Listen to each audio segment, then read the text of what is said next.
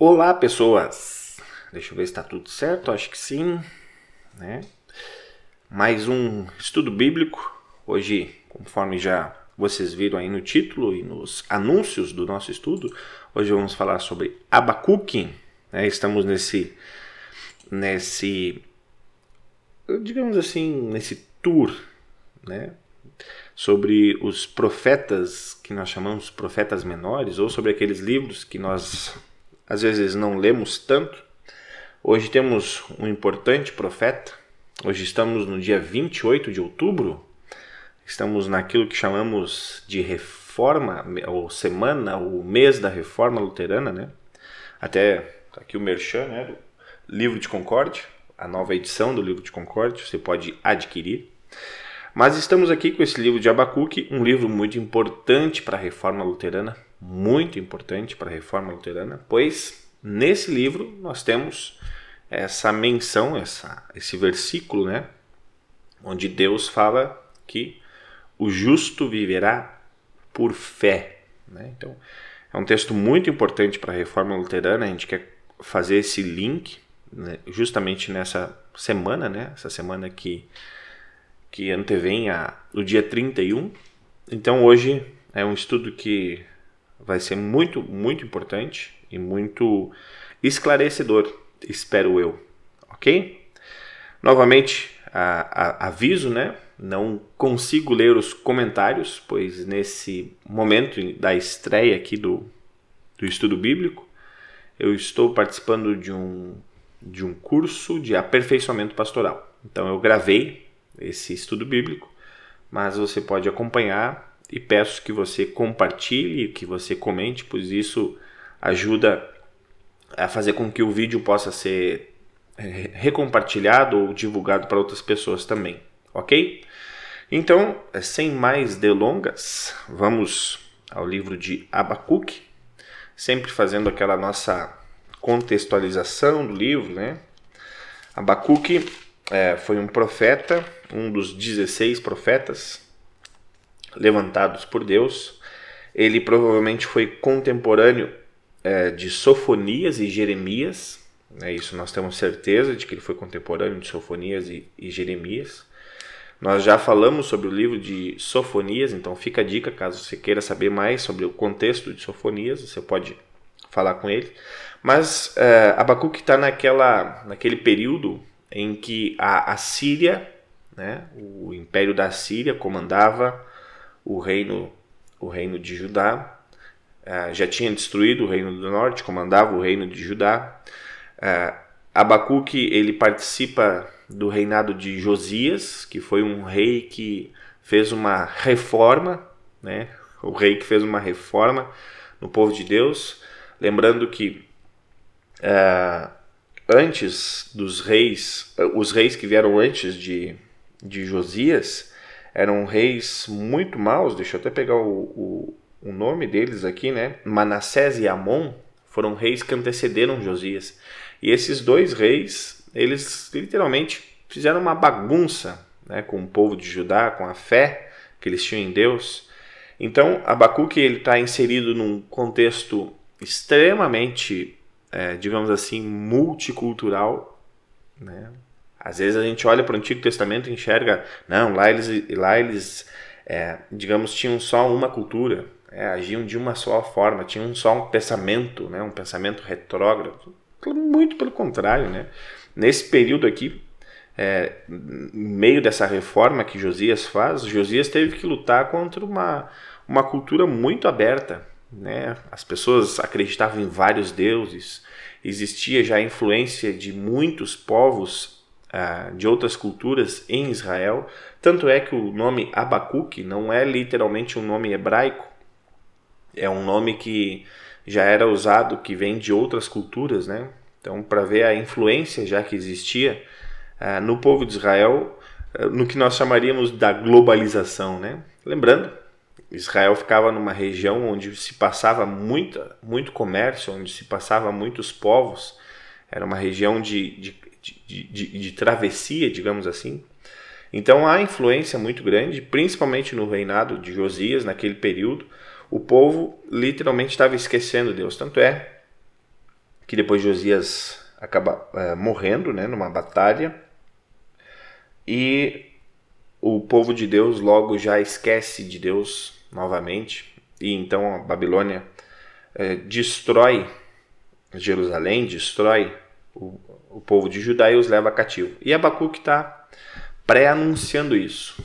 Está dizendo: olha, além da Babilônia, os caldeus vão vir que são povos perversos, né? povos muito perversos que usam muito da violência. A gente vai falar sobre isso, né? Sobre violência. E Abacuque ele é levantado por Deus para dizer isso. Porém, uma das coisas interessantes, uma das singularidades de Abacuque, é que os outros profetas, se a gente pegar aqueles que estudamos até agora, eles anunciam uma palavra de Deus diretamente para o povo. Aqui em Abacuque parece mais um diálogo. Né? Deus está dizendo que vai fazer e Abacuque fica indignado. Poxa, mas como assim? O senhor está me falando que vai me mandar um povo mais perverso? Olha, nós somos um povo perverso. Né? O povo de Israel, o povo de Judá aqui, nós somos um povo muito perverso. Mas o senhor vai mandar um povo pior ainda para nos, nos punir? Né? O Senhor vai mandar um povo pior ainda para nos destruir? Por que isso? Então, nesse questionamento, é interessante, nós temos esse diálogo, bem parecido com o diálogo que Jó tem com Deus. É, se tem uma referência, não é nada certo, não é nada, é, digamos assim, correto, né? Mas Abacuque provavelmente ele viu a destruição de Nínive, que nós já ouvimos lá em Sofonias, Uh, Abacuque presenciou então a captura da Babilônia a, a, em Israel, né, quando, quando a Babilônia pega cativa, digamos assim, uh, Israel e leva para Babilônia. E alguns dizem, até tem um registro num livro não muito confiável historicamente, que é o livro apócrifo Bel e o Dragão, onde diz que Abacuque provavelmente teria levado comida para Daniel. Isso muda alguma coisa? Não, mas é um é digamos assim apenas uma uma referência, né? Uma uma uma citação aqui interessante. A gente não tem essa afirmação, não temos como comprovar historicamente. Mas as outras coisas estão comprovadas já historicamente. Né? É um livro que realmente aconteceu tudo aquilo que o livro diz que iria acontecer. Então, só para ter a data né, mais, mais certinha, provavelmente é, foi um livro escrito entre 640 e 609 antes de Cristo. Um livro muito importante, como eu falei antes, é, principalmente agora que estamos falando de reforma luterana.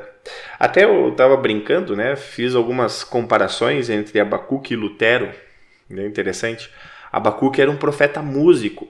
Lutero também era músico, né? Abacuque tinha várias, vários dilemas contra Deus. Né? Ele se perguntava muito por que de Deus usar, às vezes, o mal para corrigir o próprio mal. Né? E Deus fazia. E Deus. Eita! E Lutero fazia muito essa pergunta, né? Lutero também tinha essas, essas indignações diante de Deus. E como Abacuque é um músico, no final ele compõe uma canção, né? O capítulo 13 é uma canção que Abacuque compôs, assim também Lutero compôs. Obviamente que Lutero não amarra nem a chuteira de Abacuque, né? Abacuque. É... Abacuque e Lutero são iguais perante Deus, são perversos, né? Mas Abacuque nos tem a, a, uma importância maior. E mais importante ainda do que fazer a comparação entre Abacuque e Lutero, a principal comparação deveria ser entre Abacuque e Paulo. Paulo usa esse texto, né? Paulo usa essa reflexão de Abacuque para falar aos romanos sobre a justificação pela fé. É, Paulo cita esse texto para falar de como que a salvação acontece. E a gente vai conversar sobre isso. Vamos lá, vamos ler então o texto. É, Ué. Porque saiu. Só um momento aqui. Vamos fingir que está ao vivo, né? Ah, agora sim. Voltou. Vamos ler o texto? Estamos lendo na Nova Almeida atualizada. Você pode fazer a leitura ou apenas ouvir e acompanhar aqui, mas você pode também acompanhar na sua tradução. Assim está escrito: Sentença revelada ao profeta Abacuque. Até quando, Senhor, clamarei pedindo ajuda e tu não me ouvirás? Até quando gritarei violência e tu não salvarás? Por que me fazes ver a iniquidade? Por que toleras a opressão? Pois a destruição e a violência estão diante de mim, há litígios e surgem discórdias. Por isso, a lei se afrouxa, afrouxa e a justiça nunca se manifesta. Porque os ímpios cercam os justos e assim a justiça é torcida? Olhem, olhem entre as nações e vejam, fiquem maravilhados e admirados, porque no tempo de vocês eu realizo obra tal que vocês não acreditarão se alguém lhes contar. Pois eis que trago os caldeus, nação cruel e impetuosa, que marcham pela largura da terra para apoderar-se de moradas que não são suas. Eles são pavorosos e terríveis, fazem as suas próprias leis e impõem a sua dignidade. Os seus cavalos são mais ligeiros do que os leopardos, mais ferozes do que os lobos ao anoitecer. Os seus cavaleiros se espalham por toda parte. Sim, os seus cavaleiros chegam de longe, voam como a águia que se precipita para devorar. Eles todos vêm para fazer violência. Estão determinados a seguir em frente. Reúnem os cativos como se ajunta areia. Zombam dos reis, os príncipes são motivo de riso para eles. Riem de todas as fortalezas, porque, amontoando terra, as conquistam. Então passam como passa o vento e seguem adiante. Tornam-se culpados estes, cujo Deus é a própria força. Não és tu desde a eternidade, ó Senhor meu Deus, o meu santo? Não morreremos. Ó Senhor, Puseste aquele povo para executar juízo, tu, ó rocha, o estabeleceste para servir de disciplina. Tu és tão puro de olhos que não podes suportar o mal nem tolerar a opressão. Por que então toleras os traidores e te calas quando os perversos devoram aqueles que são mais justos do que eles? Por que tratas as pessoas como se fossem peixes do mar, como se fossem animais que rastejam, que não tem quem os governe? O inimigo pesca todos com o anzol, apanha-os na sua rede e os ajunta na sua rede de arrastão. Ele se alegra e fica contente. Por isso ele oferece sacrifício à sua rede e queima incenso à sua rede de arrastão, pois é por meio delas que aumentou as suas riquezas e tem abundância de comida. Mas será que ele continuará a esvaziar a sua rede? Será que continuará a matar os povos sem dó nem piedade? Então aqui nós temos esse diálogo né, de Abacuque. Abacuque fala do versículo 1 até o versículo 4, depois Deus o responde. E aí Abacuque se queixa de novo, né, do versículo 12 até o versículo 17. Mas esse diálogo é muito interessante, né? Abacuque está fazendo atuais perguntas, né? Bom, a gente poderia perguntar muitas coisas hoje em dia, né? Por que, que Deus permite tanta perversidade? Cara, hoje, hoje de manhã eu li um, um, rapaz do, lá no Espírito Santo, menor de idade, assassinando a irmã, né, de, de 11 anos. O rapaz tinha 11 anos e acabou assassinando a própria irmã. Eu vi hoje de manhã ainda a, a notícia. É, fora tantas outras coisas que a gente vai ouvindo e sabendo, né? E infelizmente tantas coisas que a gente já presenciou também. Muitas vezes já me fiz essa pergunta, né? Hoje eu já não me faço tanto, porque hoje eu já li bastante a Bíblia.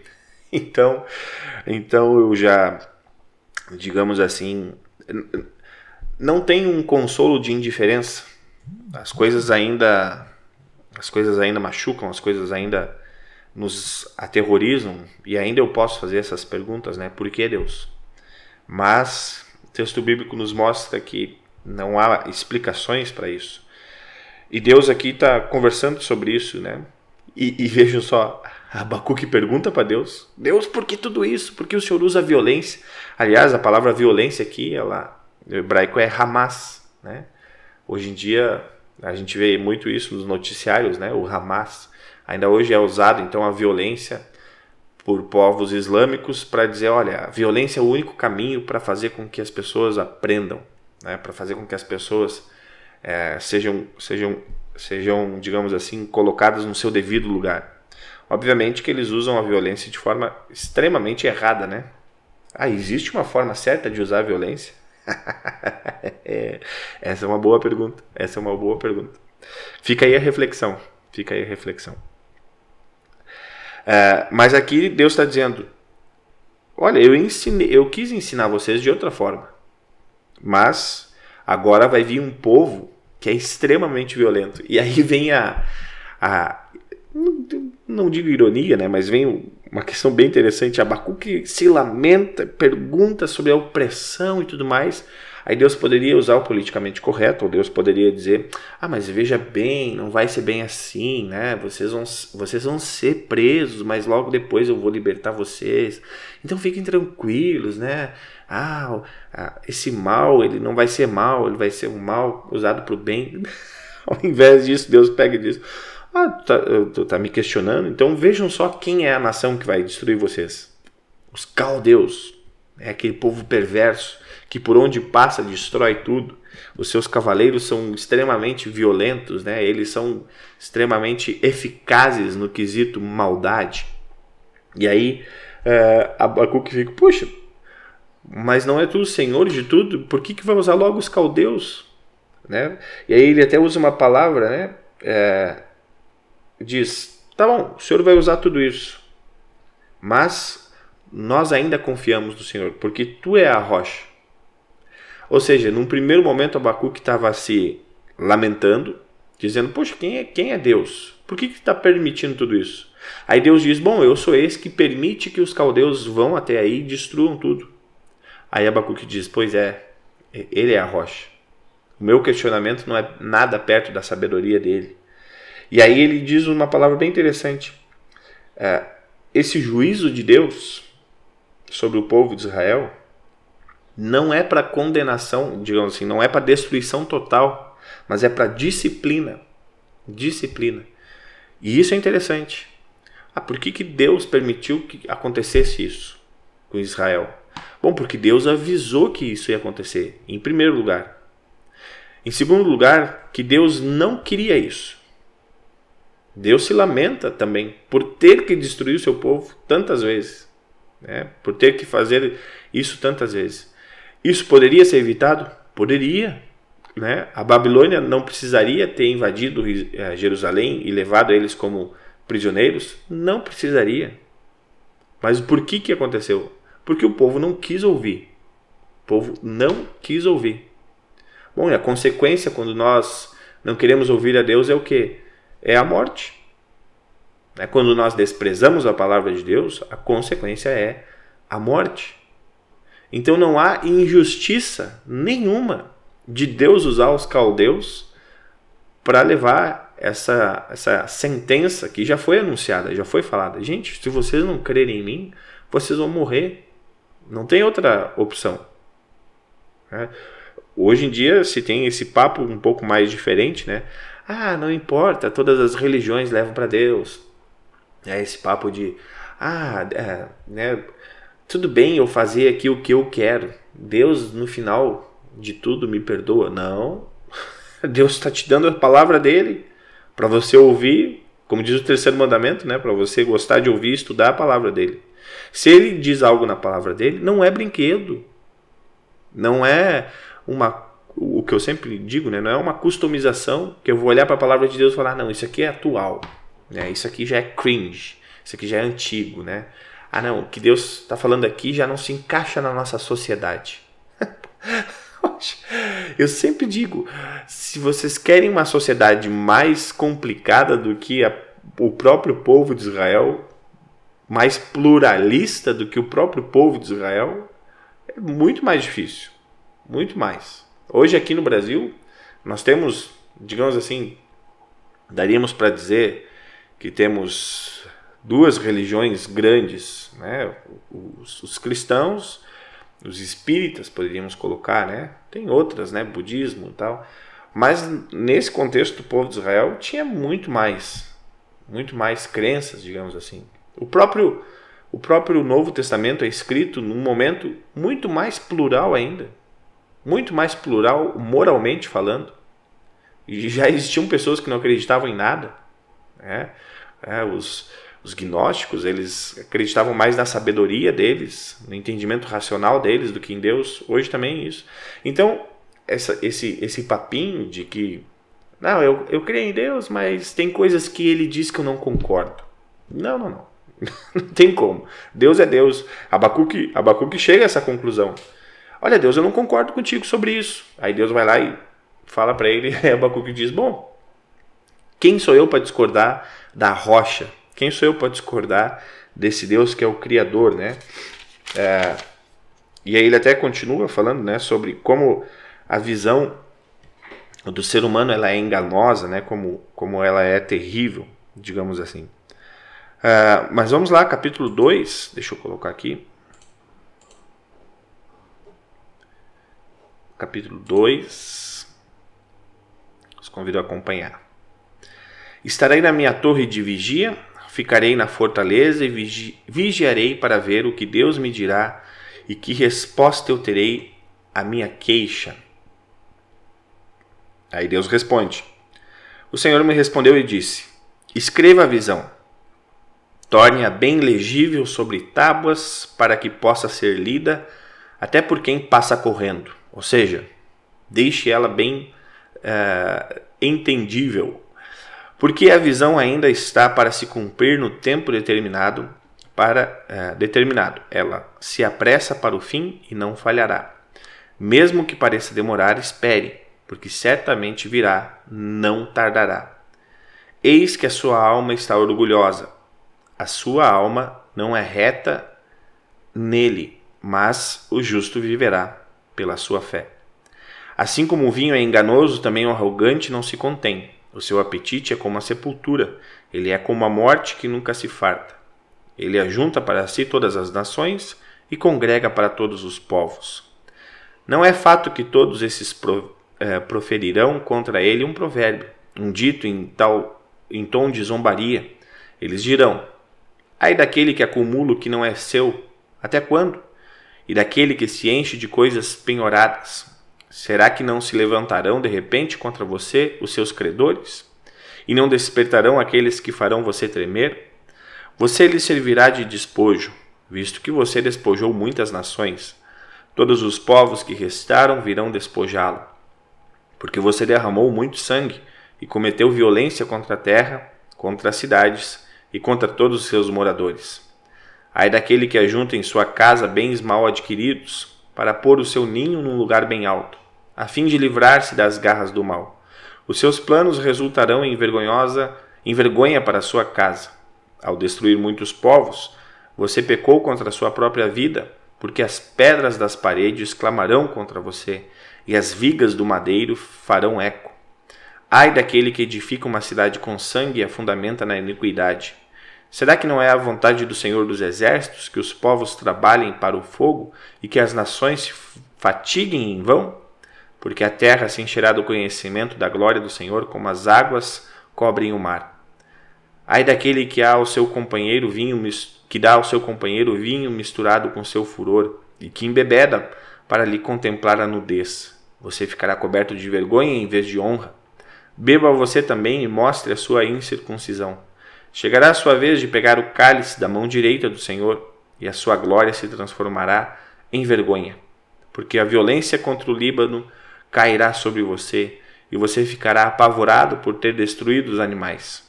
Porque você derramou muito sangue e cometeu violência contra a terra, contra as cidades e contra todos os seus moradores. Porque serve o ídolo, visto que o seu artífice o esculpiu? E de que serve a imagem de fundição mestra de mentiras para que o artífice confie na sua obra, fazendo ídolos mudos? Ai daquele que diz a madeira acorde e a pedra muda, levante-se. Pode o ídolo ensinar? Eis que está coberto de ouro e de prata, mas no seu interior não há fôlego nenhum. O Senhor, porém, está no seu santo templo. Cale-se diante dele toda a terra. Bom, até aqui o capítulo 2. Esse capítulo 2 é muito importante. Eu vou, in vou iniciar pelo fim desse capítulo, né? Uh, nós temos aqui um recado de Deus a destruição é, de Judá, Deus está falando: olha, se antes vocês faziam perversidades com outros povos, agora vocês sofrerão isso. Mas Deus faz um anúncio é, justamente contra a idolatria. Primeiro, ele denuncia a idolatria da soberba, né, da, digamos assim, da autossuficiência, ou a idolatria do poder, dizendo: olha, vocês confiavam muito mais no poder da nação de vocês. E hoje em dia se tem muito isso, né? às vezes se tem até dentro do, do que chamamos de uma certa cultura cristã o entendimento de que uma nação hoje é levantada como a nação cristã. Por muito tempo, os agora está se caindo isso, né? ainda bem, mas por muito tempo os Estados Unidos sempre foram vistos como a nação escolhida por Deus para, digamos assim, estabelecer ou, ou proteger a palavra de Deus, né? Então há, há uma guerra, há uma cruzada religiosa ainda, né? Nesse sentido. E a gente sabe que isso não, isso não é verdade. E Deus está mostrando isso aqui já em Abacuque. então é, parece que as pessoas não leem a palavra de Deus ou fingem que não veem, né? Porque Deus está dizendo justamente isso. Olha, eu não estou interessado numa nação que seja a nação mais poderosa do mundo. Tanto é que Israel nunca foi a nação mais poderosa do mundo. Eu sempre digo, já falei isso nos outros estudos, Israel simplesmente era escolhida por Deus por causa da promessa, daquele que viria. Uh, e aí depois Deus fala contra a idolatria da cobiça, em relação a riquezas, né, em relação a, a bens. Ele diz, olha, não adianta vocês acumularem nada disso. Não adianta. Vocês podem acumular e isso vai ser destruído. Né? Uh, e depois ele fala sobre a idolatria a outros deuses que não têm fôlego. Uh, ele diz: Olha, por que, que vocês estão falando para uma madeira uh, levante-se? Por que vocês estão falando para uma pedra faça alguma coisa? Né? Eles não têm fôlego. Por que, que vocês revestem as coisas com prata e ouro? Eles não têm vida. Deus está falando contra a idolatria a outros deuses. Nenhum outro Deus tem fôlego. E aqui é até interessante é que, é que Abacuco usa a mesma palavra que é usada em Gênesis, né? Para falar sobre o fôlego. Deus dá o fôlego. É, ele é o provedor desse fôlego. Então, é, Deus nunca deu isso para nenhum outro Deus. Porque nenhum outro Deus existe. E no versículo 20 fala que Deus está é, no seu santo templo. Então, por isso que todos, todos tudo aquilo que nós queremos colocar a nossa idolatria, ou como idolatria, né? dizendo que tal coisa é escolhida por Deus, existe um só escolhido por Deus para nos salvar, que é Jesus Cristo. Qualquer outro que diga que esse é o ungido do Senhor, não caia no papinho, não caia no papinho. Isso são só uh, intenções humanas, uh, novamente, exaltando a sua idolatria, né? Idolatria sempre é qualquer coisa que nós confiemos ou que coloquemos a nossa confiança que não seja em Deus. Seja um ser humano, seja um objeto, seja qualquer coisa, né? Ah, ah por que que... É, não, eu vou confiar aqui na estátua da, da fulana de tal. É porque essa aqui é a intercessora. Não. Pode existir uma estátua da fulana de tal é, que a gente pode olhar para ela e só representa tal pessoa, né? representou tal personagem bíblico, mas não tem fôlego nenhum, né? não, não tem importância nenhuma. Ah, o único a quem eu, eu adoro e peço e agradeço é o próprio Deus, que é o Deus Pai, Filho e Espírito Santo, e a nenhum outro Deus. Então ele faz esses, esses alertas, né? Olha, cuidem contra a ilusão de poder que vocês têm como nação, cuidem contra a cobiça, o acúmulo de riquezas inúteis, cuidem com a idolatria a outras coisas ou a outros deuses, né? a outras religiões, poderíamos colocar assim, né? a outras coisas, que não tem fôlego nenhum, porque eu sou aquele que dá o fôlego. Porém, lá no início então, do, do capítulo 2, Deus escreve, né? Uh, e aqui ele faz um texto que nós chamamos texto cristológico, que está apontando extremamente para Cristo, né? Ele, ele continua lá, né? Versículo 3 do capítulo 2, porque a visão ainda está para se cumprir no tempo determinado. Né? A visão está para se cumprir no tempo determinado e não falhará. Mesmo que pareça demorar, espere, porque certamente virá, não tardará. Aqui ele está falando é, sobre a visão, né? a visão de que o justo vive pela sua fé. Então ele diz essa frase aqui: Eis que a sua alma está orgulhosa, a sua alma não é reta nele, mas o justo viverá pela sua fé. Esse é um texto muito importante que ecoa, digamos assim, naquilo que chamamos de reforma luterana, né? Mas o principal ponto aqui é que Deus está falando de como é que é que as pessoas são salvas, que as pessoas são salvas, né? Deus coloca um cenário extremamente perdido para o povo de Israel, dizendo: Olha, vocês não têm escapatória nenhuma, não tem o que vocês façam, tudo que vocês já tentaram fazer não chega nem perto de mim, não chega nem perto de mim. Bom, eu estou aqui no meu santo templo e ninguém consegue chegar até ele. Até ele. Como é que vocês vão chegar até mim? Né? Bom, vocês vão chegar pela justiça que eu estou dando, pela justiça que eu estou dando, por aquele que eu estou dizendo que o tempo se cumprirá. Ele está falando, obviamente, do Messias Cristo, né?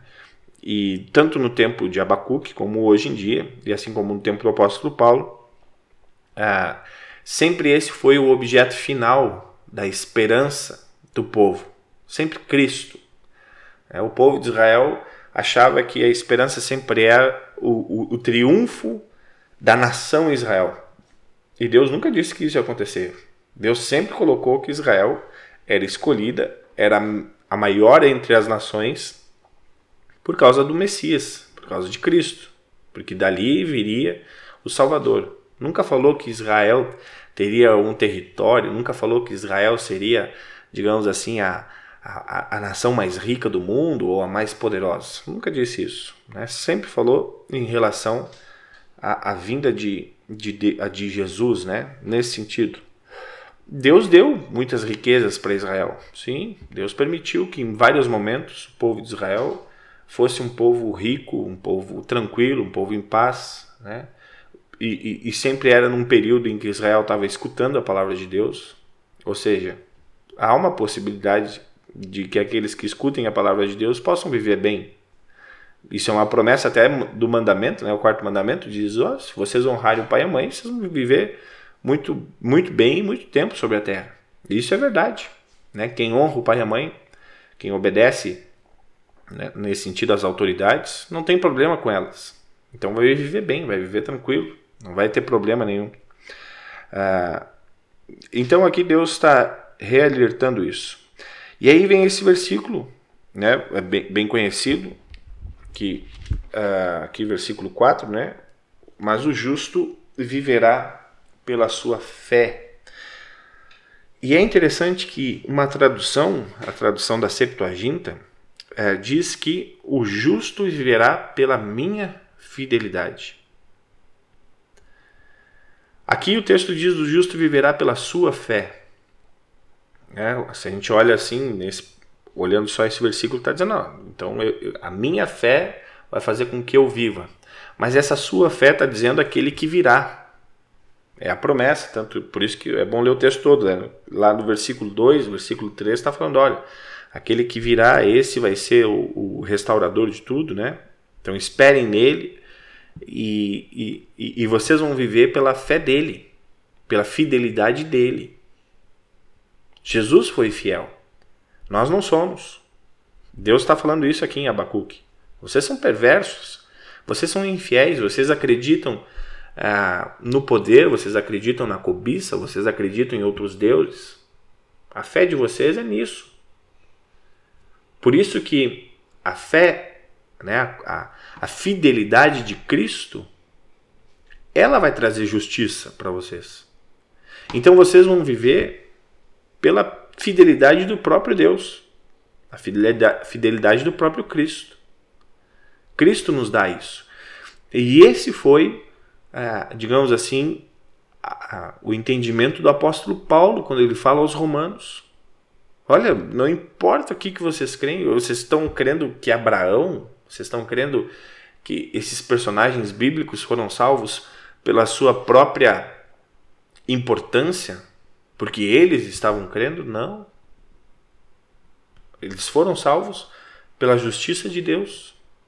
E a justiça de Deus qual é? Destruição. Ira. Por quê? Porque o ser humano não crê. Mas então como é que essa justiça de ira pode ter um benefício para a nossa salvação? Bom, porque essa ira de Deus, que é justa, e ele falou, né? Se vocês, é, como vocês não, não creem em mim, vocês vão morrer. Essa justiça de Deus, que é essa condenação dele para o ser humano, ela é colocada em Cristo. Então a justiça de Deus acontece, a ira de Deus acontece sobre ele mesmo. Vejam o quão, o, o quão maravilhoso e às vezes até mesmo incompreensível é essa ação de Deus, a fidelidade. A fidelidade que acontece para nossa salvação é a de Cristo e não a nossa. Então o justo viverá pela fidelidade do próprio Deus em Cristo. Cristo sofreu a ira de Deus. Cristo pagou isso. Essa morte de Cristo é nos dada. Então agora nós recebemos através dessa fidelidade de Cristo a fé em Deus. E essa fé em Deus é nos dada, ela não é produzida por nós. Semana passada eu falei isso, domingo eu falei um pouco sobre isso no culto, né? É, o justo viverá pela fé, né? Esse é um dos lemas da, da reforma. Mas fé de quem? fé de quem? É interessante essa frase. Mas qual fé? Bom, a fé de Cristo, a fidelidade de Cristo. É, é, é essa fidelidade de Cristo que é nos dada. Cristo foi o único que confiou em Deus, no Pai, perfeitamente. E essa fidelidade, essa confiança é nos dada através da palavra. E é interessante que Deus diz: olha, escrevam essa palavra tão grande, essa frase tão grande, que até quem passe correndo vê. Por quê? Porque esse é o trabalho da igreja.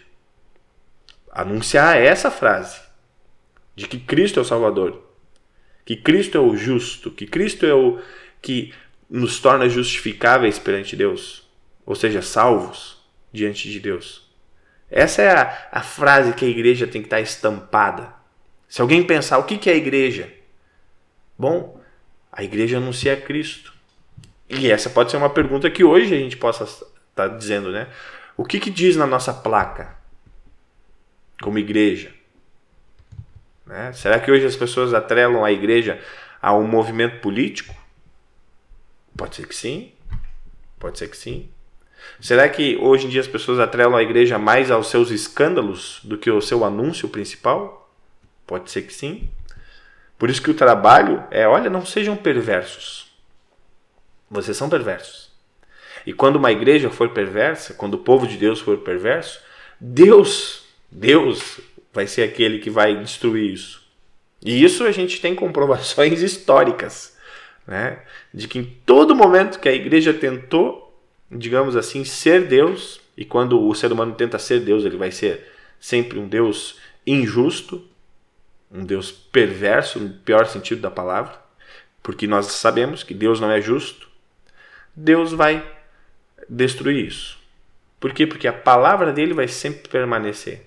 E ele está nos pedindo: olha, escrevam essa palavra numa placa tão grande para que vocês não esqueçam dela. Para que vocês não esqueçam dela. Vocês não esqueçam que a justiça é pela fé em Cristo. E essa fé nos é dada pelo próprio Deus através do Espírito Santo, ou seja, não tem nenhuma contribuição nossa. A fé não é nossa. Por isso que eu falei, né, agora dizendo o que eu disse no último culto, eu disse, olha, nós não temos como explicar o que é a fé em Cristo. Nós podemos explicar o que é a fé no que, ah, amanhã eu estou com fé que não vai chover. Tá. Ah, eu, como eu brinquei, né, eu estou com, com fé que o Grêmio vai escapar da zona de rebaixamento. Tá, isso aí... Agora, explicar o que é a fé em Cristo isso não tem como explicar. Por isso que é algo que nós recebemos e é algo que nós temos que escrever. Porque a, toda geração esquece isso. ou melhor falando, toda geração não sabe disso. Então nós precisamos deixar muito bem claro para que todos possam enxergar que a salvação só acontece pela fidelidade de Cristo.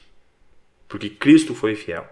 Porque Cristo cumpriu tudo aquilo que nós não conseguimos. Porque Cristo é aquele que nos dá a salvação. E aí, só fazendo uma citação então de Lutero sobre esse texto de Abacuque 2,4, ele diz o seguinte: Deus não quer salvar-nos pela nossa própria justiça, mas sim pela justiça e sabedoria que vem de fora. Não pela justiça que vem e nasce a partir de nós, mas a que surge em nós, vinda de outra parte. Não a que se origina em nossa terra, mas a que vem do céu. Por conseguinte, é preciso ser instruído pela justiça totalmente externa e alheia, razão pela qual é necessário, em primeiro lugar, extirpar a justiça própria e familiar. Eu achei, eu achei sensacional isso, né? Lutero falando: olha, é, se vocês acham que vocês vão ser salvos por tradições, né, ele usa a família aqui, né? Se vocês são, acham, acham que vão ser salvos por causa dos pais de vocês, que os pais de vocês creram em Cristo, não. Se vocês acham que just, é, vocês vão ser salvos por pertencerem apenas a um grupo, né, culturalmente identificado como cristãos, também não. Vocês não vão ser salvos por causa disso. Vocês não vão ser salvos porque vocês são bons, porque vocês não fazem mal a ninguém. Né? Também não. Vocês vão ser salvos por uma justiça que vem de fora de vocês. E isso é muito importante. Esse é o tema principal da reforma. Né? Quando a gente sempre fala em reforma, a gente está falando sobre isso. A, a, digamos assim, olhar de novo para o texto bíblico. Olhar de novo para a palavra de Deus. É isso que a reforma quer. Né? Então, se hoje em dia a gente exalta mais a Lutero, se a gente exalta mais ao, ao movimento da reforma em si, a gente está indo contra a reforma. Porque justamente a reforma é. Escrevam novamente em placa, na placa grande, né? É, Jesus Cristo é o Salvador. A justiça está em Cristo e não em nós mesmos. Ok? Uh, vamos então ao último capítulo, aqui é a canção que, que Abacuque faz, né?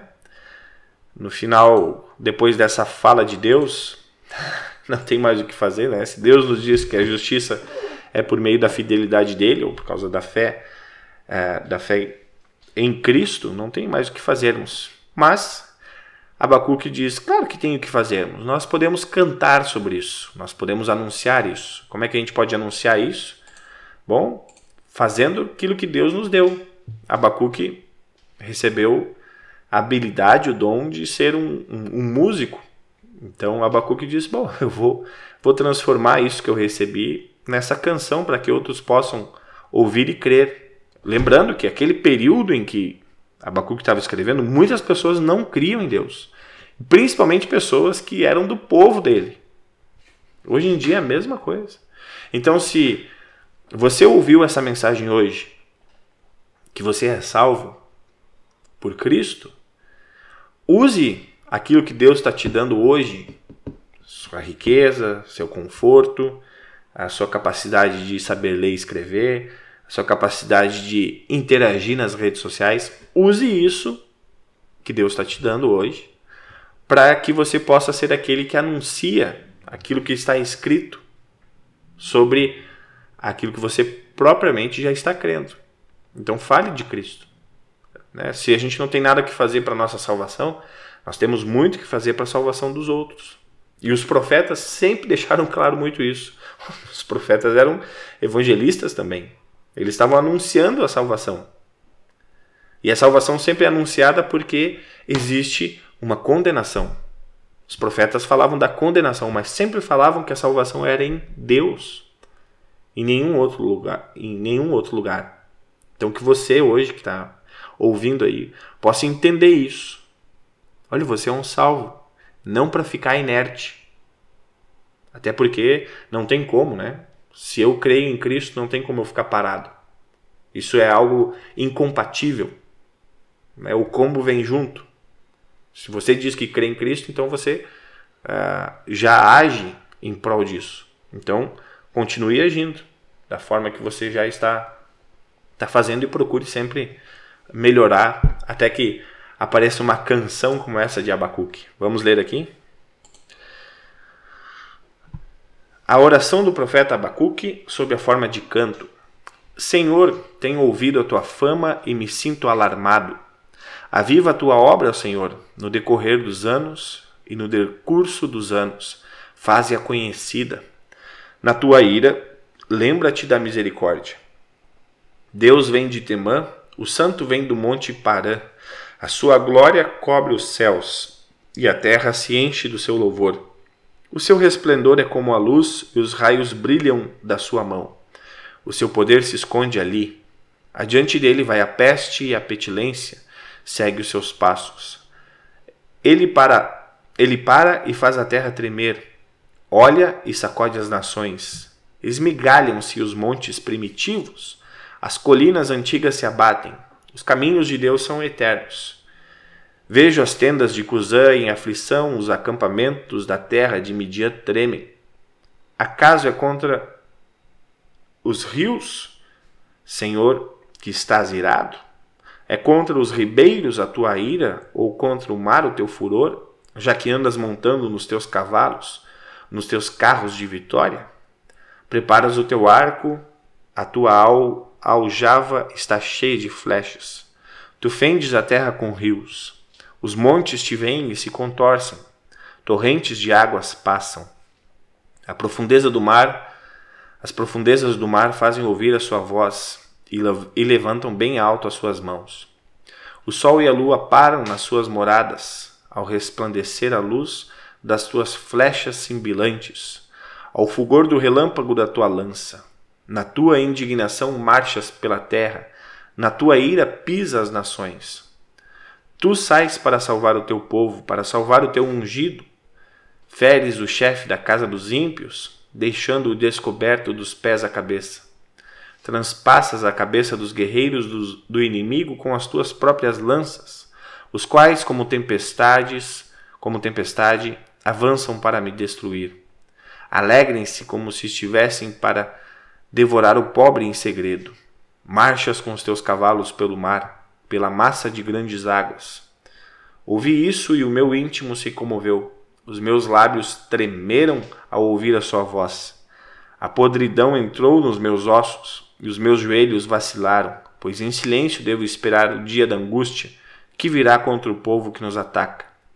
Ainda que a figueira não floresça, nem haja fruto na videira, ainda que a colheita da oliveira decepcione e os campos não produzam mantimento, Ainda que as ovelhas desapareçam do aprisco e nos currais não haja mais gado, e mesmo assim eu me alegro no Senhor e exulto no Deus da minha salvação.